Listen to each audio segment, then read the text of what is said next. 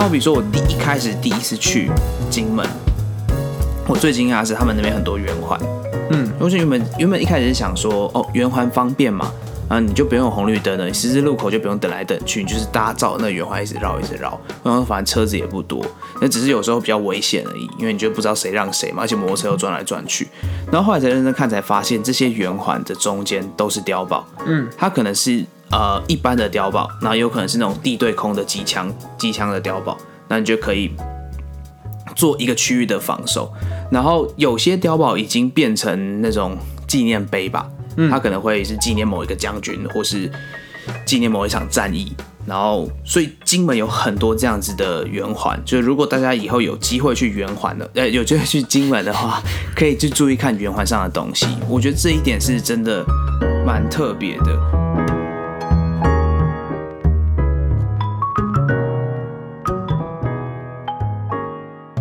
各位听众大家好，欢迎收听本期的忽悠社，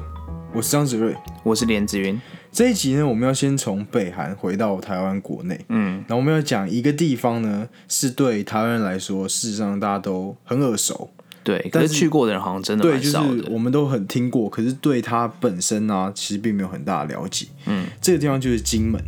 那为什么我刚刚会这样讲？是因为我们在课本上啊，或是诶、这以前的课本，历史课本一定会教过什么古宁头啊、八八二二三炮战，然后地理上就会讲，它是因为介绍它是一个国家公园嘛，嗯，所以我们肯定都听过，嗯，但是事实上我身边朋友并没有很多人去过，嗯，像我不知道你身边的朋友就是去的多不多，因为呢，你是我认识里面就是去金门次数最多的人，我记得好像去了大概三次还四次左右。对所以呢，这一集就想要跟你聊一下，就是那金门到底跟你有什么连接，或是你是什么地方真的很喜欢金门？为什么你可以去金门这么多次，然后都不会腻？嗯，其实第一开始一开始认识金门，当然还是从就是课本上面认识的嘛。嗯，然后后来渐渐开始更加认识金门的原因，是因为十八岁之后，然后喝了金门高粱，嗯然后我自己很喜欢，就是呃身边的朋友蛮多都喜欢喝酒的，因为可能是。呃，因为我妈妈也蛮喜欢喝酒，所以喝酒对我们家来说不是一个什么太坏的事情，反而就是你知道小酌享受嘛。嗯，所以就渐渐会开始越喝越烈，越喝越重。然后喝了喝到这些烈酒中间呢，就会发现其实高粱酒有一种它很独特的味道。嗯然后所以呢，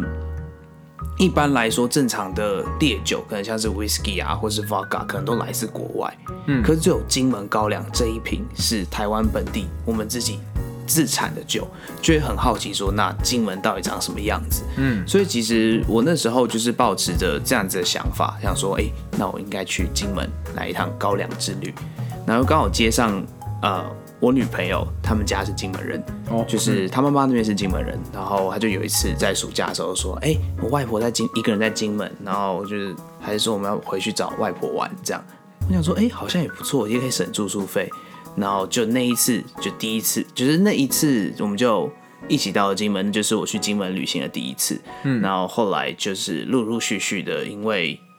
我回来，我从金门回来之后，我就聊了很多事情嘛。我觉得金门真的很值得去。然后你就跟我说，哎、其实我们也可以再再去一次，所以又去了第二次。然后第三次就是今年我去当兵，然后当兵完之后，我又带我爸妈去了第四次。嗯所以其实金门对我来说的连接，它大概就是从简简单单的高粱酒，然后一路到家庭，然后一路到国家的事务，所以所以就是很很多很多的事情啦。所以我对金门来说，呃，不是我对金门来说，应该是金门现在对我来说，已经有点像是我第二个家了。对，我觉得其实当兵的地方是最特别、最特别啊，因为你说就是真的去一个地方很多次，跟你实际在那个地方可能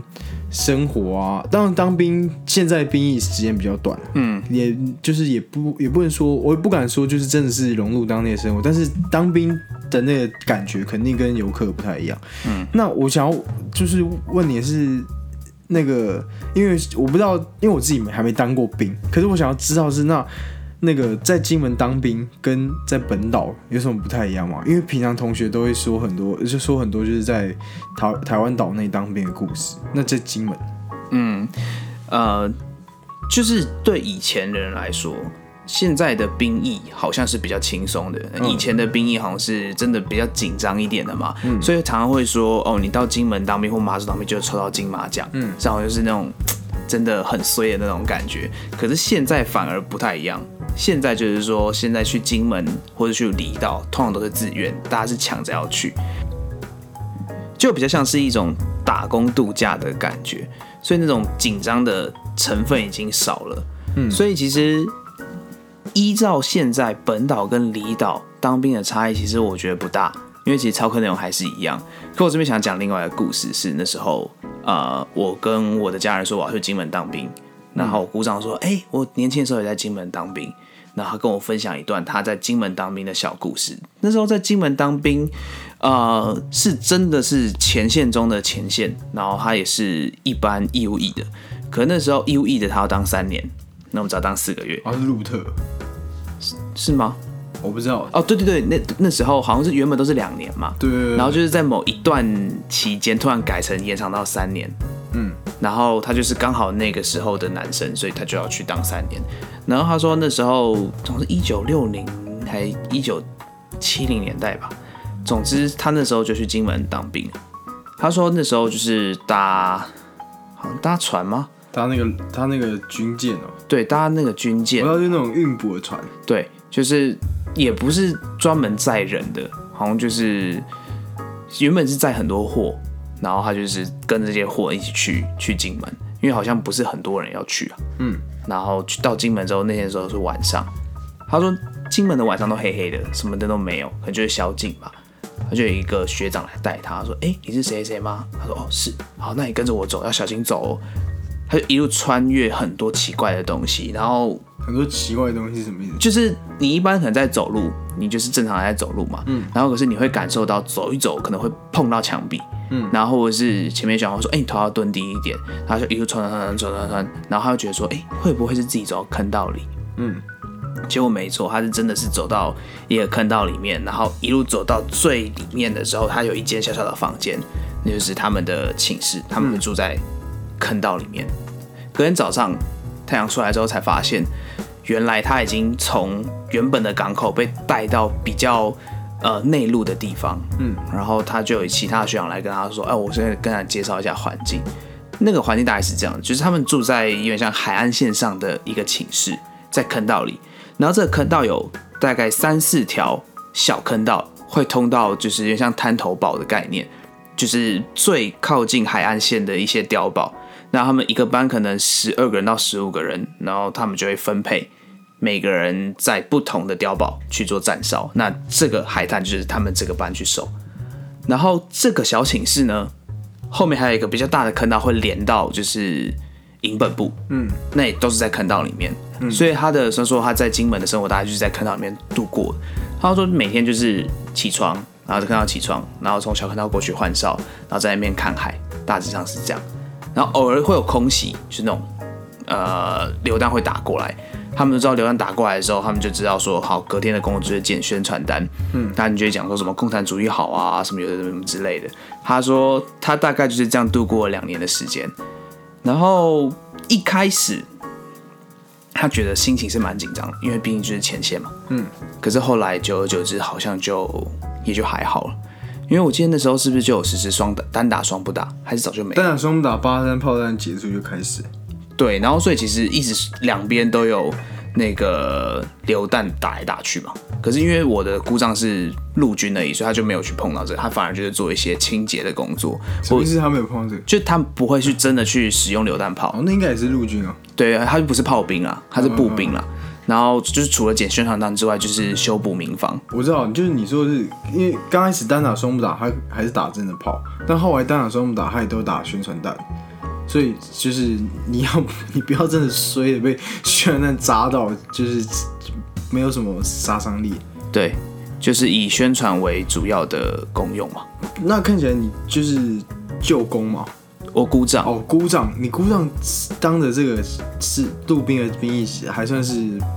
没有太危险。因为我小时候都会听那个什么，我的济公吗？应该是济公，他就说他以前是那个金门的水鬼，嗯，就那种两现在叫两栖征收大队，然后他们就是在金门就是那种电影里面会穿那种红红裤子、红内裤的那种部队。然后他就说，他们以前因为要等于说捷讯要有个测验，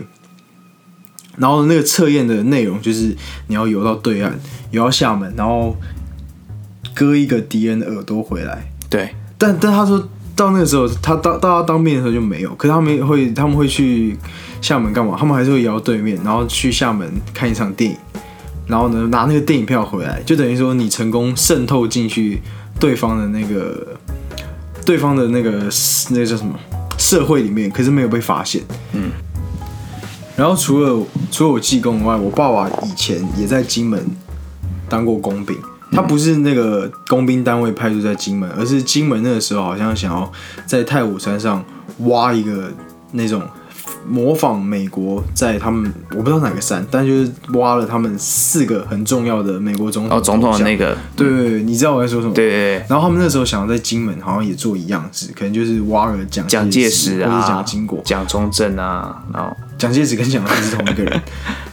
就可以重复挖四个。你太你太好笑了，好，那反正我爸那个时候他们单位就被请去金门，那是支援的那种，对，就是去请他们来测量，嗯，所以我爸也在金门就是待过，嗯，那所以我家蛮多的长辈啊，或是亲戚都有这种在金门当过兵的经验，然后我们都会小时候都会很强调跟我们说，哦，他们真的他们抽到金马奖，然后呢，真的有那种站在前线，然后对抗敌人那种感觉。现在在金门，就你去当兵的时候，还有那种。在前线的感觉。现在金门最前线的感受，其实就是那个最具体的东西，就是我们跟厦门的距离真的非常的近。嗯，就是你站在海边，就可以很明显的看到厦门在哪里，然后你就是直接用肉眼就可以辨别出一些物件，就例如说高楼大厦，然后它上面写的一些广告看板，其实都看得到。我记得金厦都一直办那个。游泳比赛，对，游泳比赛就是游过去要游回来嘛。嗯，我听说那个距离大概就是游日月潭游泳比赛的距离。嗯，所以呢，你就可以知道为什么以前的蛙人水鬼可以真正游过去，因为我记得是真的蛮近的。嗯，然后如果你到更近的小金门的话，你真的是连肉眼都可以辨别是什么样的人。嗯，就是你就看到人动来动去，动来动去，动来动去。那如果你有相机、手机或者望远镜的东西的话，你就可以真的看的。跟原本想说一清二楚，好像不是一清二楚，就看的，就是呃一览无遗啦，就是真的什么呃看得清清楚楚的，什么都可以看得到。然后除了这个之外呢，在金门有最前线的感觉是，如果你在一般在台北，你偶尔可能会听到那种就是 biang biang biang 的声音，就是可能不知道哪里发出来的声音嘛，可能旁边有人在修东西啊什么的，你可能觉得哦那个人在修东西，可在金门只要听到那个声音，你会觉得会不会是真的要开仗？对啊，开战。就是可能要真的打仗了，就你会觉得那是不是真的是枪的声音？然后或者是嗯，如果就是我记得之前有一个故事是这样，我就睡在寝室里面，然后我们都是睡那种上下铺嘛，嗯，然后好像有人睡在楼下那层，然后就滚来滚去，然后滚下床，嗯，然后就嘣一声很大声，然后然后你们以为敌人打来，对我直接吓到，我以为是不是那种就榴弹炮的声音，嗯，我就立马醒来，然后赶快叫旁边人起来。我说看，搞不好打过来，然后就都没有，感觉人掉地上，就是这种前线的感觉，是有点像是潜移默化在你的生活里面慢慢出现。就是你很多事情可能在台北就不会这么想，嗯，可是你在那个地方就会觉得会不会是真的打来了？嗯，所以我觉得前最最紧张前线的感觉在这里吧。嗯，对，因为我第一次去金门其实是被吓到，虽然我知道它的位置在哪，可是当我们在那个海滩上看到就是对面。金门呃厦门那高楼大厦的时候，然后那个距离之近，很震，真的很震惊。所以，然后我那个时候才就是意识到一件事情，就是我们以前看书的时候，都会觉得，就是应该说，我们以前读那个自己这段历史的时候，都会想说，哦，台湾在这个时候是冷战的最前线啊，嗯，然后可能什么那个冷战的那个。中线的象征就是台台台湾台海中线，嗯，可是那时候到金门，我才认真的就是觉得，哦，不对不对，这里才是真正的冷战最前线，你都可以看到敌人的样子，然后敌人质量一定也是可以看到你，就是有有一种就是在这个地方是让大家互大家可以互相看，更符合那种真正意义上的边境。嗯，那其实就是因为这种。战争的氛围，所以也让金门成为我们台湾的国家公园。然后，因为它有很多这种战争的战地风光吧，然后很多的景点其实都脱不了战争，或其实连饮食都脱不了战争。那接下来我想要去呃。简单对，简单的说一下，就是到底我在金门看到的战地风光是什么呢？让我最惊讶的，因为其实大家都很简单去想，因为战地风光可能就是那种坦克嘛，然后或是一些坑道啊，然后弹孔啊，就是最直接这些东西。嗯，可是我想要分享是一些，嗯，应该是战争所影响的一些生活上的当地人的生活，对当地人的生活。那我比如说我第一开始第一次去金门。我最惊讶的是他们那边很多圆环，嗯，因为原本原本一开始是想说，哦，圆环方便嘛，啊，你就不用红绿灯了，你十字路口就不用等来等去，你就是大家照那圆环一直绕一直绕，然后反正车子也不多，那只是有时候比较危险而已，因为你就不知道谁让谁嘛，而且摩托车又转来转去，然后后来才认真看才发现，这些圆环的中间都是碉堡，嗯，它可能是呃一般的碉堡，那有可能是那种地对空的机枪机枪的碉堡，那你就可以做一个区域的防守。然后有些碉堡已经变成那种纪念碑吧，它可能会是纪念某一个将军，或是纪念某一场战役。然后，所以金门有很多这样子的圆环，就是如果大家以后有机会去圆环的，呃，有机会去金门的话，可以去注意看圆环上的东西。我觉得这一点是真的蛮特别的。然后还有另外一点是金门的一些精神标语，嗯，就那些精神标语，就是呃。其实有分两种啦，就它有很多种不同的标语，一种是，嗯，有点像是我不知道该怎么形容哎，好像也不是分两种，是主要还有分两种形式，嗯，被呈现。譬如什么？你我觉得你举个例子吧。哦，就是第一种大概就是那种呃很大的白白的看板，有点像是政治标语，然后是白底红字的，然后就会写一些什么。军事相关的标语，例如说什么“铁的纪律”，然后“爱的教育”，“军纪如山”什么之类这样的东西。然后另外一种形式是，它会被刻在民宅上面。嗯，那那个可能是因为那个被刻在民上面很明显，它一般金门的民宅传统的是那种红砖墙慢慢叠起来的。然后可是那些标语，它是有点像是水泥，另外在。就是磕上去，对，粘上去的。它另外镶嵌上去，对，它另外再镶嵌上去，所以你很明显可以看到那根本不是原本的东西。所以可能是呃，这个战争开始之后，然后国民政府才在这里印了很多这样子的反共标语。它大致上的类型就比较像是什么实行三民主义，然后拔猪灭毛，然后血耻复国之类的这样子的东西。不过这些东西还蛮难找的，就是第二的这样子，就是我刚才说的第二种这种。反共标语其实还蛮难找，因为它并不会被标在任何一个观光景点上面，它反而会在一些民宅。那这些民宅，它也不会告诉你是在民宅哪里，你就要自己去找。我觉得这可能是金门就是旅游的另外一份风味吧。我还记得我之前去金门的时候，我就跟我女朋友说：“哎，我想要去看这个东西。”嗯，我们去找。他说：“你要去哪里找？”我说：“我也不知道去哪里找，我们就随便骑。”就刚好真的随便骑，给我们遇到一个。然后我记得他就写“拔猪灭毛”吧，我觉得很酷，我想要拍。不过刚好那时候挡了一台私家车，因为就是它就是民宅嘛。我觉得那边不然说哦，不然我们斜斜的拍好了，因为刚好有一个小水沟可以斜斜的拍。拍拍之后，那个主人就走出来了，那想要刷赛，因为通常这时候主人就来开骂嘛。他说：“我没有给你拍，你为什么可以这样这样这样？有的没的。”就是主人很客气的说：“哎。”他说：“哎，同学，你们要拍照吗？然后我帮把那个车子开走，让你们去，让你们来拍一下。那就就就吓到，然后哎，怎么对我们这么客气？我们就赶快拍拍，他还帮我们合照。拍完之后，我就跟他小小的进行一些聊天。他又说，呃，以前呢，很多观光客会来他家拍照，所以其实他这一个字是被维护的蛮好的，因为他也没有想要去把它弄掉啊或什么的。然后，不过他说最近这几年就是游客数越来越少，他说不知道是不是。”金门来金门观光游客变少了，还是是因为大家都不会来这？我自己是猜猜想一个原因啦，是因为我觉得啦，金门的观光其实越做越好，中央在推行的，政府的观光其实做的还蛮好的，所以呢，它有蛮多观光路线。那这些观光路线其实真的不会来带他们来这里，然后所以这有可能是因为呃开始跟各个旅行社合作啊，或者是说这些自由行的游客来到这个岛上之后，看到这些观光路线，反而就忘了这些东西。所以我自己是蛮推荐这个地方可以去的。这地方在哪？就是 因为你刚才说这个好像要自己去找，对啊，就是你可以去啊，应是应该应该是说，就是推荐大家去金门的时候，可以从事尝试这种有点类似于，有点类似我自己比喻，就是以前我很喜欢在台北市那种巷弄乱穿，然后就会碰到一些可能很有个性的小店啊，或是一些咖啡厅，是不是类似这种感觉？就是你如果进入就是。呃，金门的社会里面，然后你穿梭在他们的民宅里面，你有时候就可以意外碰到这些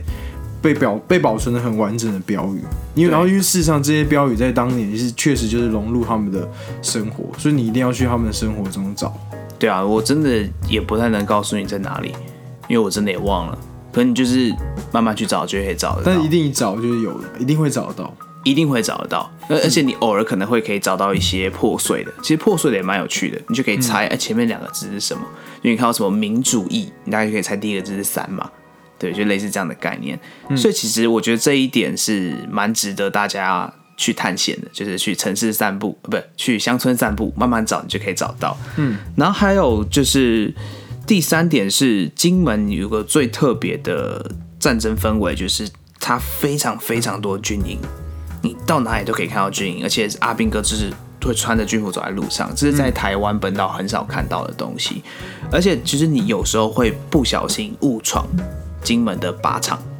就是因为金门有些靶场是跟营区是分开的，所以可能像我们在我自己在当兵的时候也是这样，就是我们当兵的营区就是只有住宿啊，然后营舍，然后打靶的话就要行军走到外面，大概走五公里左右，然后再进行打靶练习。所以你偶尔会不小心看到这个东西，那你就可以去那边拍拍照，然后留留下纪念。那千万不要捡子弹，就是那个叫什么弹壳。嗯，你捡了弹壳，你上飞机一定会被看到，你一定会被查到，因为它是金属物。嗯，所以那边会非常多弹壳，没错。可是你千万啊，弹头啦，弹头不是弹壳，弹头，因为弹弹头会打到靶上嘛，所以你走到靶区的时候，那个弹头就会掉下来，会很多。所以你可以看弹头是什么样子，那你就可以看到哦，那个靶场没有封起来，对，很多都是开放式。对，像我有一次就是我在打靶不会很危险吗？对，所以打靶的时候，嗯，讲到一点蛮好玩的。我们做打靶的时候，就是每一个班级都要负责一些呃职位，嗯，就比如说已经打完靶的人，他们就会去当靶钩。所以靶钩的意思是因为我们的靶场不是电子靶场。在本岛是打电子靶，它就像是在玩游戏，你打到靶上，它就积分。嗯那我们的是，他会拿一张靶纸，那穿过去之后，靶钩去看，哎，你这个六发，你中几发？靶钩是哪一个钩？就是那个，就是他感觉就是站在靶钩上的人，就是靶在靶的大概前方五公五公尺，还有一个钩啦。哦，嗯，对，他会躲在那个钩里面，等射完之后，没有，不会不会躲在那个钩里面。他会躲在旁边，然后再跑进去，再跑到那个沟里面，然后再往上爬。再上哦，对，它前面有个地道。对，它，然后呢，就是也不算是站，就是像战壕那样。对，有点像是。然后你们打完靶，他就从那个战壕到靶场里面，然后呢，再到靶位的前面，然后翻出来，他就去数那个对计分，数那个计分嘛。然后那时候就想说，哎，那每个人都连续打那个靶纸，不会每张换。嗯，他就是会拿那个小小的圆圆贴纸。把一个孔贴起来，嗯，两个孔贴起来，然后这样去算，嗯，然后这个叫做靶钩。那每次只要打完靶之后，班长就会说靶钩看靶，然后他们就会跑出来，嗯，然后看跑出来的时候，就会有一个人在中间挥旗子，挥红色大旗，告诉他们，就告诉我们这边的人说，现在停，现在我们还在看靶，你不能打，类似这样。然后呢，除了这个之外呢，还有会在靶场的四个角落做警戒。嗯，就是这个职位叫警戒，你就会拿着红色的那个警戒棍，然后跟一张小板凳，然后戴着头盔，然后围那个红色的背章，嗯，然后跟拿一个超大的军用对讲机，然后坐在那里，然后只要有车子来，或有牛来，或是各种有的没东西来，你就要回报，嗯，你就用对讲机说，呃，警戒洞洞幺，警戒洞洞幺，然后警戒洞洞二说是警戒洞洞二，然后他，然后就是这样，然后说有什么发生什么问题。然后就是希，就是让大家知道我们这里在打靶啊，不要靠近这里。嗯。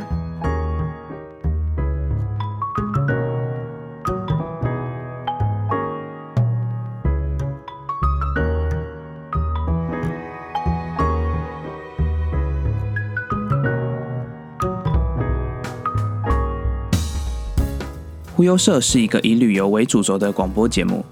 同时我们也会写部落格、拍影片，借由分享自己的旅游经验和对异地的认识，再配合相关的历史文化知识，志在激发现代人对于旅游的全新想象，不再只是点到点的移动，而是关于如何把自己与土地连接在一起。忽悠社将在每周四晚间固定播出，有你的支持，我们将会更加努力的制作更多优质的内容。